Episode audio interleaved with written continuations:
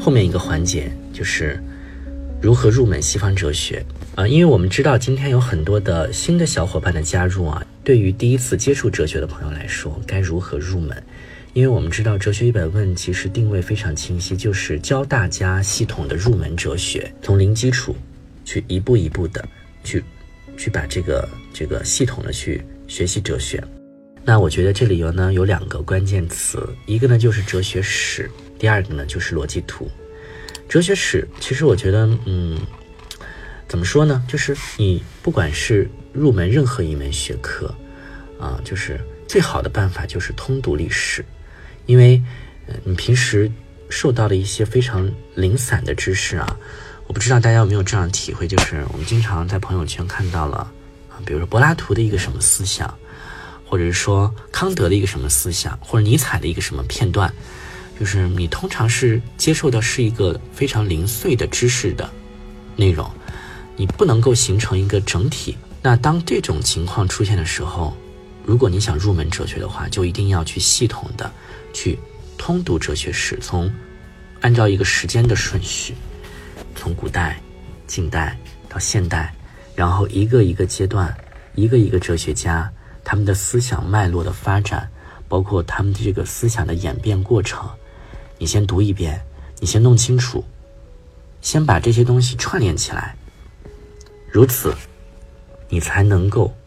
逐渐的入门。我只能说，这个时候是逐渐的入门，当然。对哲学史的学习呢，大家可以配合着我们《哲学一百问》两季的课程来学习，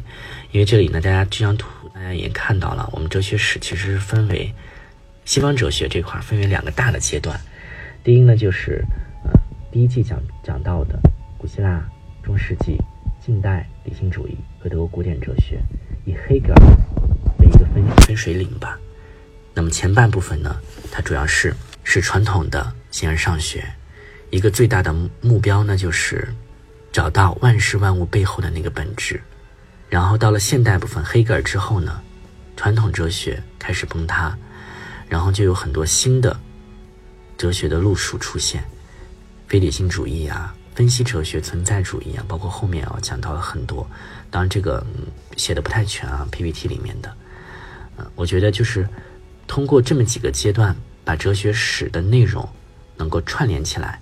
之后，然后这是第一步，先把思想的脉络搞清楚。第二步呢，就是找到一个你具体喜欢的哲学家，深入的研究。比如说你喜欢康德，那你就深入的去学习康德，因为你真正入门哲学的话，至少要懂一到两个哲学家的思想。我说的是不是那种泛泛的去，就是说泛泛的去了解，嗯，因为泛泛的了解的话。嗯，你通过哲学史的一个学习就可以了解，能够有一个提升的话，你一定要对一到两个哲学家有过深入的学习，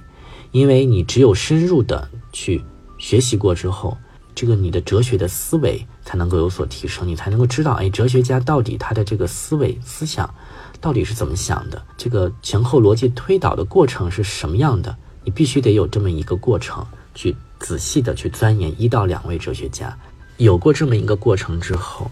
哲学其实慢慢就有点感觉了。哲学是怎么样？就是一种思思对思维的这种训练嘛。那你如果要训练思维的话，你首先得知道哲学家是怎么想的，他为什么要提出这样的理论，他这个前后的逻辑是怎么样关联起来的。所以，对于这块如何入门的话，两点建议：第一呢，就是通读，先通读哲学史，这是第一步，大家先不要急，先通读哲学史。先把哲学史上的所有的观点、所有的内容先过一遍，那大家就可以通过《哲学一百问》来进入，就是一个非常好的方式啊！因为这这个课程呢是非常系统的嘛，嗯，就很多听过的朋友应该都知道是非常系统的一个入门课。那第二步呢？当你形成了就是各个阶段的流派、各个阶段的思想、哲学家的基本的思想，你都了解了之后，然后找到一个自己感兴趣的哲学家，深入的去研究就可以了。好，这是跟大家讲到的第一块内容。入门的第一点就是通读哲学史，然后找到一两个哲学家，深度的去解析。然后这是讲到了第一点，第二点呢，就是跟大家说，就是逻辑图学哲学的话呢，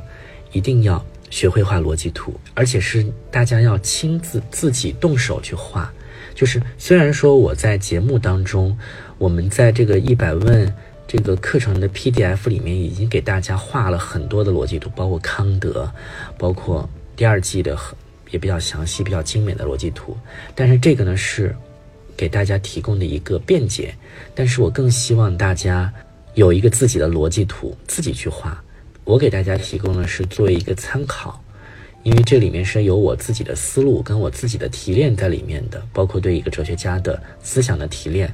啊，他的逻辑的脉络，大家作为参考就好。我觉得每个人自己亲手画一遍逻辑图，自己去去总结。嗯，逻辑图怎么画啊？这个逻辑图的呈现其实就是你你的思维的逻辑的一个呈现。就比如说，你认为你是怎么样去总结一位哲学家的一个总观点是什么？这个总观点又会拆分为几个小观点，这几个小观点呢又会拆分为几个小观点。我觉得大家可以先从这个入手，就是总分、总分、总分、总分这样的形式。大家可以先从这个来入手。这样的话呢，罗列出这么一个图的时候，我们就能找到每个观点之间的逻辑的关系。那逻辑的关系的时候，我们就可以用箭头去比划，哎，从哪儿推到哪儿，从。从哪个概念能够推到哪个概念，那你推的推导的这个过程其实就是一个逻辑的过程，对吧？逻辑的过程就是一种逻辑的体现。那么你画着画着，你就会发现整个的逻辑图就相当于你的思维逻辑的一个呈现。你对这位哲学家的理解跟思考就体现在逻辑图当中。那首先前提是你先要去钻研逻辑图，就是你首先要去钻研的是。啊，这位哲学家的思想有哪些，包含了哪些？